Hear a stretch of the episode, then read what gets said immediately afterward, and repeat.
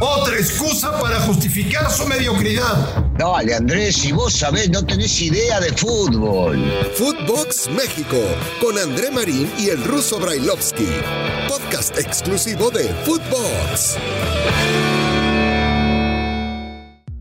Amigos de Footbox México, un placer saludarles. Viernes, viernes y arrancamos nuevo mes.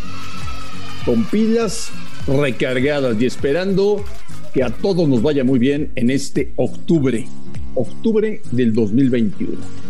Día primero, fuerte abrazo. Gracias por escucharnos en todo el mundo.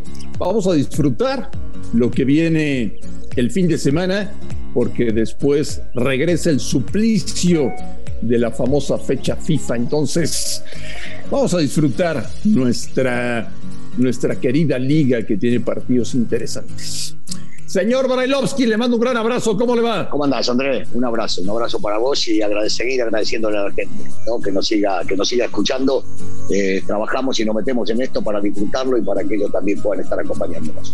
Sin sorpresas, la lista de Martino, sin ninguna sorpresa. Sin ninguna, y está bueno que esté, por ejemplo, Johan, ¿no? Eh, Vázquez creo que eh, se merecía ya una convocatoria en la selección, habrá que ver dónde lo utiliza y cuándo, porque hay varios defensas y este, llama la atención de vuelta poder juntar ¿no? a Lozano junto con Corona y Jiménez. Habrá que ver qué decide el técnico. Yo me imagino que Jiménez los tres partidos no los va a jugar, pero ya soñábamos con, con tener de vuelta esta delantera y poder llegar a disfrutarla. Podremos decir que Martino para estos tres partidos que vienen eliminatorios para la Copa del Mundo puede contar con lo que quiere puede contar con plantel completo. También recupera a Héctor Moreno. Eh, Néstor Araujo eh, sí se recuperó de la lesión que sufrió con Celta de Vigo. Eh, en la mitad de la cancha va a liderar el equipo Edson con Andrés Guardado. Tiene muchas alternativas. Es un equipo poderoso. Es, es la mejor selección que hay hoy en día en CONCACAF ruso. Sí, y agregarle a esto, André, merecida nuevamente la convocatoria del Cata, ¿eh? Porque el partido que le tocó jugar lo hizo realmente muy bien. Me parece que se lo ha ganado a pulmón, con esfuerzo, con trabajo en su equipo y cuando le tocó jugar su partido en la selección nacional. Así que eh, no, hay quejas, ¿no? Es el mejor equipo, es la mejor selección que puede tener en este momento. Ya nos meteremos a platicar y analizar con mucho más profundidad la próxima semana sobre los partidos que va a jugar México. Le tocan dos en el Azteca y una visita a El Salvador en las eliminatorias para la Copa del Mundo de Qatar, en donde yo no tengo ninguna duda que la selección mexicana eh, sacará buenos resultados y que pronto, muy pronto, será de los equipos clasificados para la próxima justa mundialista. Señor Brailovsky, a ver, viene un fin de semana eh, en el que espero que mejoremos futbolísticamente. Viene, por ejemplo, Ruso, un América Pumas, un partido que si bien no te marcó para, para grandes cosas en tu carrera, porque el que más te marcó en México fue la final contra Chivas, pues sí mucha gente tiene en el recuerdo lo que hiciste en la corregidora de Querétaro jugando contra los Pumas. Me quiero imaginar que es un enfrentamiento que te trae muy buenos recuerdos, ¿no? Sí, porque se había jugado y había varios jóvenes, muchos jóvenes, nacidos en fuerzas básicas de ambos equipos y había una identidad eh, muy contrastante entre los dos equipos.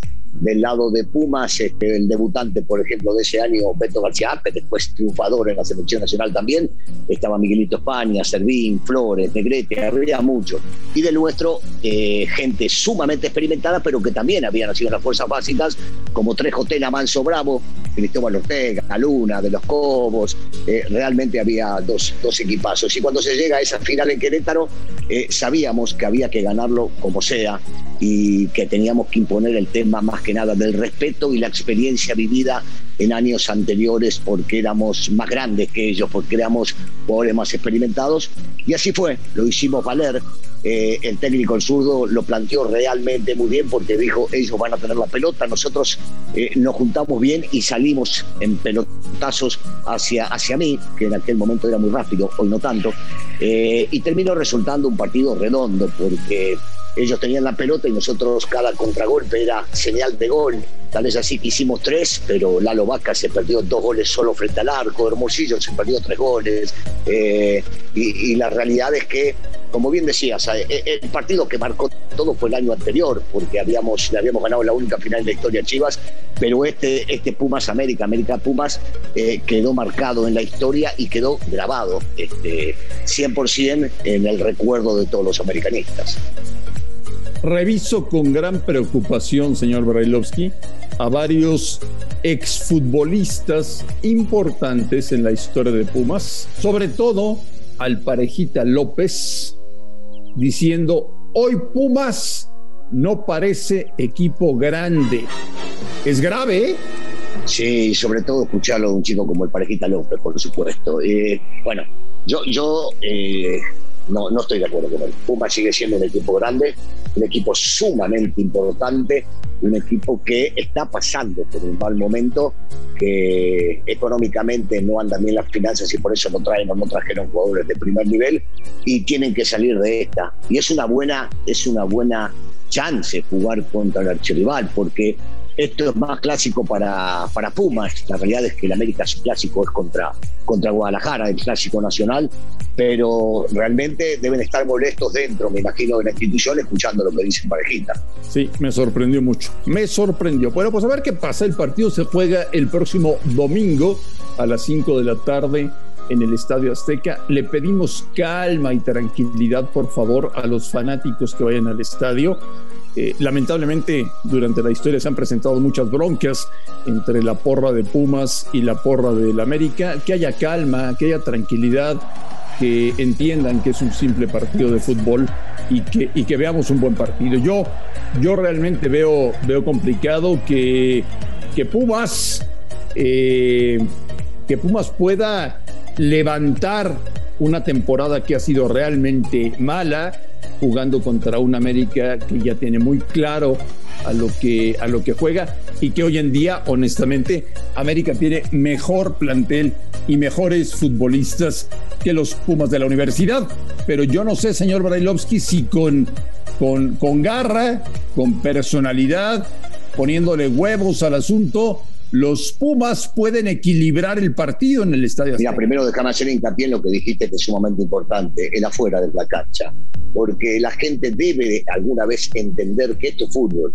Corre la pelota, son 11 contra 11, eh, hay un ganador o puede haber un empate, pero la realidad es que después terminan regresando a sus casas y, y hay familias y algunos tienen hijos y otros tienen nietos este, y tienen hermanos, y tienen primos, y esto es fútbol. No, no podemos volvernos locos por una rivalidad eh, que debe quedar solamente en la cancha. Ir, disfrutar, que gane el que mejor juegue o el que haga los goles, y ahí termina el tema. Y con respecto a la parte futbolística, Andrés, eh, se ve complicado. Pumas no viene en buen momento, por supuesto, pero viene crecido porque jugó bien. Creo que jugó su mejor partido contra Tigres, el último. Y en una de esas, moralmente, eso les ayuda entendiendo que el América en los últimos tres partidos no ganó. Y el futbolista, cuando es profesional, tiene que encontrarle por dónde motivarse para jugar un partido de fútbol. Porque dinero gana, porque tiene buen pasar y cuando se enfrenta al archirrival tiene que pensar que hay algo más allá del partido porque juega el tema de lo que hablábamos, ¿no? del público, de la gente, de la historia y muchas cosas más. Entonces eh, lo, veo, lo veo complicado, pero sí, sí, se puede emparejar, por supuesto, con garras, con huevos, con meter, con luchar cada pelota, con luchar cada partido. Yo, yo entiendo que en el fútbol se pueden emparejar las cosas. Y el otro clásico ruso que tenemos este fin de semana, eh, a mí me genera muchas dudas, ¿no? Chivas eh, podrá volver a jugar bien, no sé. Chivas eh, volverá a estar motivado como el sábado pasado en el Azteca, no lo sé. Chivas, si gana, cambiará de técnico, no lo sé. Chivas, si pierde, cambiará de técnico, no lo sé. Eh, no, es que, es que, Rousseau, ya perdí el sentido de la sorpresa con el Club Deportivo Guadalajara. Regionalmente hay que explicarle a la gente que un Chivas Atlas significa muchísimo en Guadalajara. Eh, para el que pierda, realmente las cosas se ponen muy feas. Para el que gane, entra un momento dulce y de relajación importante. Entonces, con todo lo que ha sucedido con Chivas en los últimos tiempos, yo honestamente no sé qué va a estar pasando el lunes de la próxima. Sí, y, también entendiendo que Atlas viene haciendo muy bien las cosas. Tuvo un traspié el fin de semana, es cierto, pero sorprendió o viene sorprendiendo durante el torneo y juega mejor al fútbol. A Chivas no lo habíamos visto jugar bien al fútbol, salvo eh, eh, por un rato en el partido contra la América y se entendía que había un tema mayor, ¿no? De motivación, porque era clásico, porque habían sacado un técnico, porque venía otro, porque quieren mostrarse y demás, pero, pero la realidad es que eh, saben ellos que el que gane este partido eh, juega tranquilo un par de partidos más. Con respecto a lo que decías de qué va a suceder, si se queda el técnico, si se va el técnico ganando, empatando, perdiendo, yo tampoco lo sé, yo tampoco. Lo, lo único que sí sabemos es que el director deportivo no lo quiere a este técnico porque este técnico está muy cerca y le habla al oído